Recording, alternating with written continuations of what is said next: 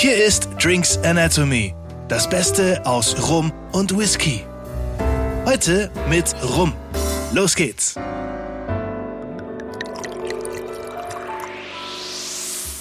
So, hallo und herzlich willkommen zu einer neuen Folge von Drinks Anatomy. Heute sind wir wieder beim Thema Rum und heute sind wir auch wieder unterwegs. Ähm, wir sind heute beim Thema Rum, auch in Heroldstadt auf der schönen Schwäbischen Alb. Wieder zu Gast bei Hans-Gerhard Fink. Herzlich willkommen, lieber Hans-Gerhard. Und heute eben nicht mit dem Thema Whisky, sondern mit dem Thema Rum. Also auch unter dem Label Alpfink war das. Genau. Äh, genau, Rum bin ich immer gespannt. Freue mich auch schon drauf, äh, wenn wir jetzt den Rum verköstigen dürfen gleich. Ich bin aber jetzt erstmal interessiert. Rum von der Schwäbischen Alb. Beziehungsweise wird das Ausgangsmaterial wahrscheinlich woanders herkommen. Wo kommt denn das Zuckerrohr her und, und äh, aus was wird er gemacht? Ist es Melasse, Saft, Sirup? In welche Richtung geht's denn? Da muss ich ein bisschen ausholen. Also als Brenner mit Leidenschaft habe ich hier mal eine ganze Reihe von Spiritose, die unter der Alpfink-Marke geführt werden, aufgebaut. Wir haben also ganz traditionelle Obstbrände eben, aber da wir ja im Background eigentlich eine ganz große Whisky-Destillerie haben, haben wir sehr viele besondere Fasslagerungen uns da einfallen lassen. Und dann sind wir eben auch in das Thema Spiritose eingedrungen. Und der Einstieg für diese Spirituose-Welt äh, war für mich das Thema Gin. Und zwar war es einfach vor vielen Jahren so, ich bin äh, sehr offener Typ und ich bin angesprochen worden von jemand aus Münzinger, der wollte in Münzinger äh, Whisky-Destillerie einrichten. Und dann habe ich den eingeladen zum Whisky-Destillierer auf Hofgut Aglesat, in meine kleine Whisky-Destillerie. Und dann haben wir da einen Samstag miteinander verbracht. Und da hat es eins das andere gegeben. Auf jeden Fall war zum Schluss die Essenz, dass er unwahrscheinlich Spaß an Whisky hätte und gern Whiskybrenner werden würde, aber dass er kein Geld hat. Und da habe ich zu ihm gesagt, weißt du, mit ohne Geld eine Whisky-Destillerie gründen und aufbauen ist schwierig, weil du musst ja, wenn du Whiskybrennerei machst, zuerst einmal ein Fasslager aufbauen. Und da musst du unwahrscheinlich viel Geld locker machen und das erstmal liegen lassen.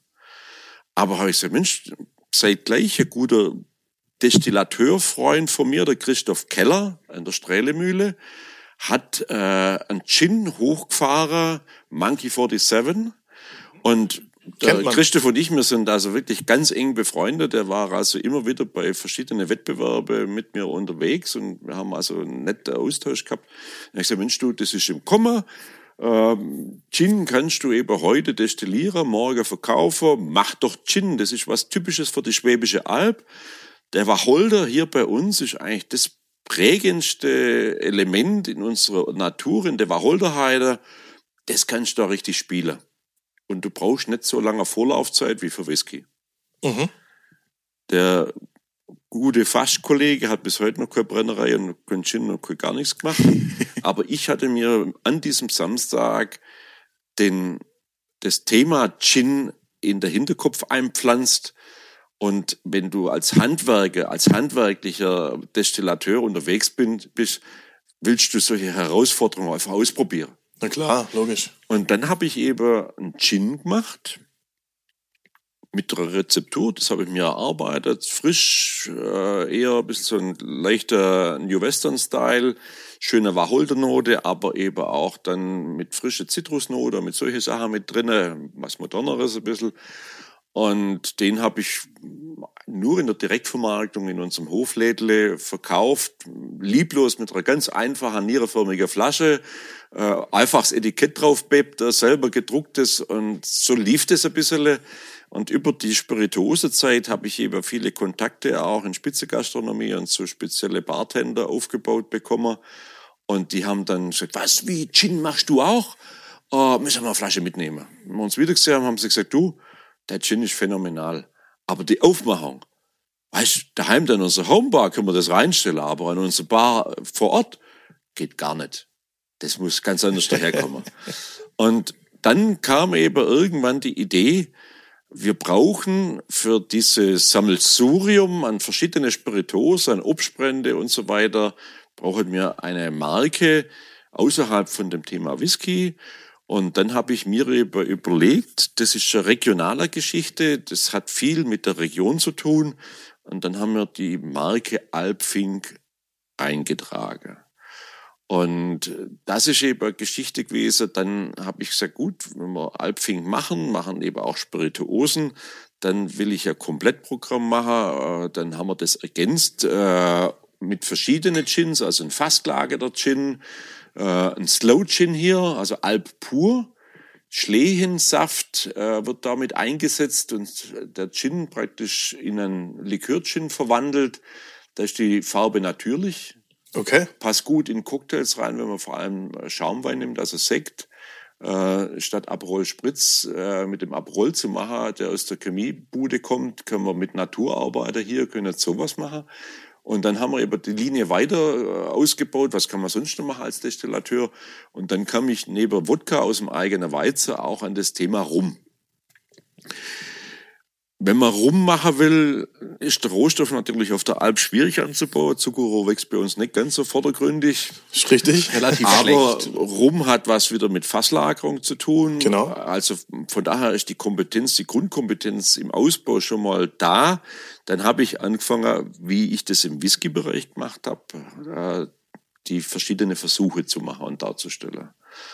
Und da bin ich dann bis zum Schluss irgendwann mal verzweifelt gewesen. Ich habe Zucker über mir, lasse, äh, mir kommen lassen aus äh, der Zuckerfabrik hier in Baden-Württemberg und habe also mit verschiedenen Zuckerrohrmelasse gearbeitet, habe dann auch verschiedene Rum-Sachen verkostet, habe für mich dann festgestellt, dass ich eigentlich mehr der Typ bin äh, vom äh, Zuckerrohrsaft rum, also vom einfach äh, anderer rum, der aber Zuckerrohrsaft zu beschaffen aus der Zuckerrohrproduktion hier nach äh, Baden-Württemberg auf Schwäbische Alb zu bringen, ist einfach eine Herausforderung gewesen. Und dann bin ich so weit gewesen mit diesen Versuche eigentlich, dass ich gesagt habe, nee, komm, das fällt weg. Ja, okay. Also, Fällt raus, basta. Und da ich mit verschiedenen Rumblender äh, gearbeitet habe und mit denen ich also versucht habe, praktisch da den Stil auch zu eruieren, was ich mache. Und bin ich dann durch Zufall an eine Familie gekommen, die in Deutschland ihren Rum noch nicht platziert hat in der Import. Und dann haben wir verabredet, dass wir eben in kleine Charge hier einmal was bekommen. Das kommt also von einer kleinen Antilla-Insel in der Karibik und äh, ist 15 Jahre fast gereift. Das ist ein Wort. Hat dann einfach als das einzige Produkt in dem gesamten Portfolio das geschafft, bei mir in die Flasche zu kommen und in die Marke zu kommen, dass ich nicht selber destilliere Okay. sondern das wird hier gefinisht. Also im Warehouse bei mir im Fasslager wird der Finishing gemacht und äh, nach dem Finishing wird's abgefüllt. Das heißt, wir haben einen äh, Rum aus Zuckerrohrsaft, richtig? Genau. Von einer ge geheimen Brennerei, die wir auch geheim lassen.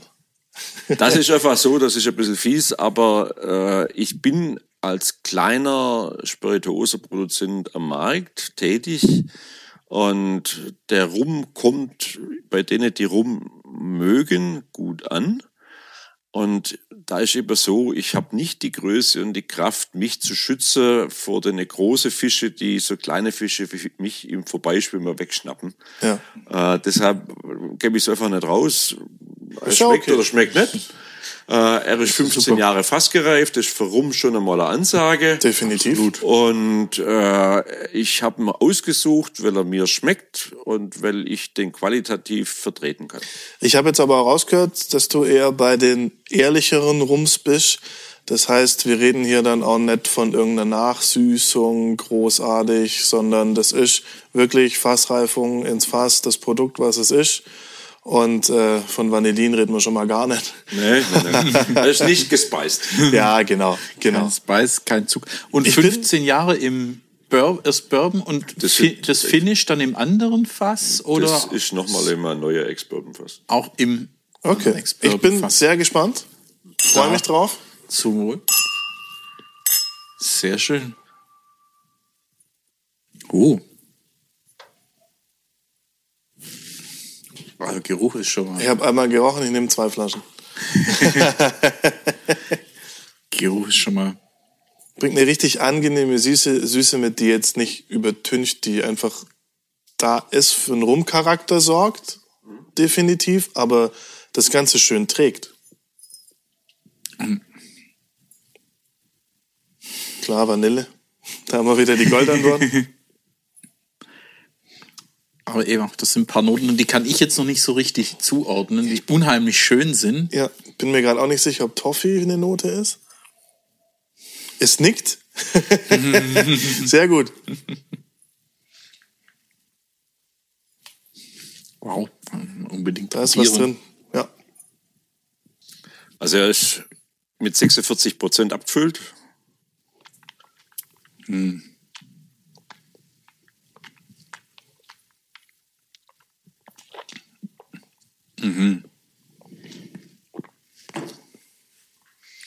Wow. Schön rund, weich, vollmundig. Trägt die Noten nochmal mit, die er, die er hatte. Bleibt auch schön lang. Dann kommt auch so Schokoladennoten, Also- so richtig schön. Er hat einfach vom Holz Kakao. richtig schöne Noten.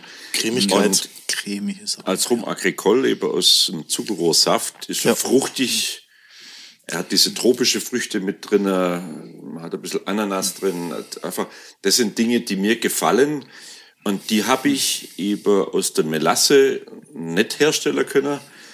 Äh, die Idee, Zuckerrübenmelasse zu nehmen, war da, aber das Produkt, was wir daraus geschaffen haben, war absolut weit weg von dem Thema rum. Ich, ich wollte gerade fragen, wie ist das aus Zuckerrüben? Wie weit oder Na gut, wie das ist eine denn zuckerhaltige Frucht, die bei uns wächst. Das wäre praktisch einfach die Bodenhaftung gewesen.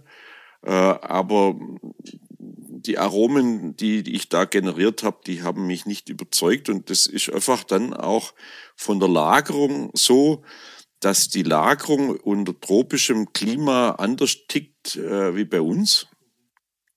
Klar. Und ich habe von viele Rums, die hier produziert worden sind, probiert. Ähm, es ist wesentlich leichter, Whisky zu produzieren hier wie Rum. Und deshalb habe ich eben das Joint Venture mit dem Familienbetrieb eigentlich vorgezogen. Die ticken ein bisschen von der Haltung nachhaltig, ähnlich wie ich ticke. Und das ist was, das hat mir gefallen. Und dann habe ich gesagt, gut, äh, wenn du eben das gesamte Programm in deiner Marke hier haben willst, dann gehst hierher, bist fair und ehrlich, das schreiben wir auch drauf, dass das eben nicht selber produziert ist, sondern zugekauft ist und aber vom Betrieb und von einer Familie, die tickt wie ich und dann kann ich dazu stehen. Absolut. Also das hätte mich jetzt auch gewundert, Zuckerrohr von hier oder, oder irgendwie, das, das wäre wirklich, das wäre was Neues. ähm, Karibik, schön. Also bin, bin begeistert gerade so ein Rum bisschen. Agricole. Ähm, Rum Agricole ist sowieso ein Thema, was ich auch persönlich sehr, sehr gut finde. Ich, ich mag den, den Clement auch, ähm, VSOP. Ähm, aber den hier, den mag ich auch. Ja, also ich war selber schon in der Karibik mehrmals äh, da und es ist halt schon faszinierend, ähm, wie einfach äh, die Menschen eigentlich alle hinterm Haus in Kuba ein paar Zuckerrohrpflanzen haben, schneiden so ein Rohr ab, dann geht es eine ganz einfache Presse durch und dann haben die Limonade. Stark. Ja, also ich muss da auch unbedingt mal vorbei. Unbedingt. Also Karibik war für mich äh, äh, immer schon eine faszinierende Geschichte, weil die Menschen ganz anders ticket. Also wir haben mehrere Reisen gemacht und Kuba war eben 2004 eine ganz fabelhafte Erfahrung. Äh, Die Menschen sind richtig toll. Ähm, 2017 auf 18 war ich äh, auf einer Antille-Tour. Da haben wir tatsächlich eben nicht nur die eine Antille, sondern haben wir mehrere Antille-Inseln besucht. Äh, kann ich ans Herz legen. Es ist also so spannend. Ähm, in, auf jeder Insel ist eine andere Geschichte, ist eine andere Entwicklung gewesen, weil jede Insel, jede zweite Insel ja von einem anderen Land beherrscht wurde in der Kolonialzeit. Und die haben sich vollkommen unterschiedlich entwickelt. Und die zurückgelassene Sklaven, die jetzt übrig sind, äh, die haben ihre eigene Kultur und Subkultur entwickelt und haben ganz tolle, also Gesellschaften aufgebaut dort. Und das ist schon interessant, wenn du dann also wirklich als Europäer auf so einer, ja, ehemaliger Farm stehst, die nachdem die Herrenvölker, die zwei Generationen maximal bewirtschaftet haben, so viel Geld gemacht haben, dass sie eigentlich keine Lust mehr hatten, weitere Schlösser zu kaufen in Europa, äh, haben sie einfach das Ding da unter zurückgelassen, weil da zu wenig gesellschaftlicher Unterhaltungswert war und haben die Mitarbeiter, die Sklaven einfach mit ihrem Schicksal übrig gelassen. Also ich habe Rumbrennerei anguckt, äh, wir haben Kakaoplantage anguckt, äh, ehemalige und Sache, also wow. Und die, die Familie hast du auch schon mal besucht? Ja, ja, dort. klar. Ja. Super.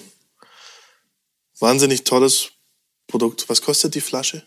49 Euro, der halbe Liter. Perfekt. Also jeden Cent wert. Also Ja. Das ist echt super, was wirklich raussticht. Nee, weil ich, ich hatte beim Reise in Dominikanische Republik, haben wir tatsächlich auch eine Rumbrennerei besichtigt, aber die hatten so diesen klassischen Melasse rum und da war in der Luft immer dieser Melasse-Geruch, das ist mir so in der Nase geblieben. Damals so war die Assoziation mit Rum immer diese extreme Melasse. Du hast es auch immer im Geschmack, finde ich. Das sind immer so die süß-weich-Dinger. Also Melasse rum ist, hat einen wesentlich rauere, kräftigere Körper und dem fehlt das filigran Fruchtige. Und dann wird's hochgepusht meistens. Und wenn man halt dann wirklich einmal dort vor Ort ist und diese große Variation von Produktionsstätte mal gesehen hat, also ich war in sehr viele Brennereien dort und äh, das ist also spannend gewesen. Ich war auf Grenada in der Rumbrennerei Rivers. Also wenn jemand mal eine richtige Abenteuerbrennerei sehe und erleben will, dann muss er nach Grenada und zu Rivers gehen. Ich bin dorthin, das sind amerikanische Brennkessel äh, mit Direktbefeuerung. Da schmeißen die also richtig große Holzprügel meterlang rein und, und schüren. Und wird destilliert und dann habe ich mich so nett erkundigt, ähm, wie sie denn den Cut machen, Vorlauf-Nachlaufabtrennung. Was ist das? Die haben mich ganz erschrocken angeschaut. ähm, dann habe ich mir noch weiterhin erlaubt, nach dem Warehouse, nach einem Fasslager zu fragen. da hat der Brenner gesagt, ja wissen Sie, in Englisch, wir haben demnächst hier Januar, Februar die höchste Feiertage, das ist Karneval. Wir brauchen Ware. Ui. Und Okay. das haben wir dann angeschaut. Die Rivers Distillerie macht zwei Abfüllungen. Ansage. Einer mit Ende 60 Prozent, die andere mit Anfang 70 Prozent. Mhm, alles klar. Hui. Und wenn du das probierst, also das pfeift dann richtig durch, äh, da stehen die Ohren nachher also wirklich waagrecht. Und die Produktion wird praktisch hergenommen, um dann sofort mit irgendwelche Fruchtsäfte äh, gemischt zu werden und dann einfach sich das Leben relativ in kurzer Zeit schön zu trinken. Ja. Also ich wollte gerade sagen, der Karneval äh, wird dann schnell äh, Hat mit stimmungsvoll. dem, was wir hier im Glas haben, aber sowas von gar nichts zu tun. ja. Das klingt auch ganz anders. Weil Das bloß, dass man ein bisschen auch klar ist, was ist die Spanne zwischen Rum und Rum.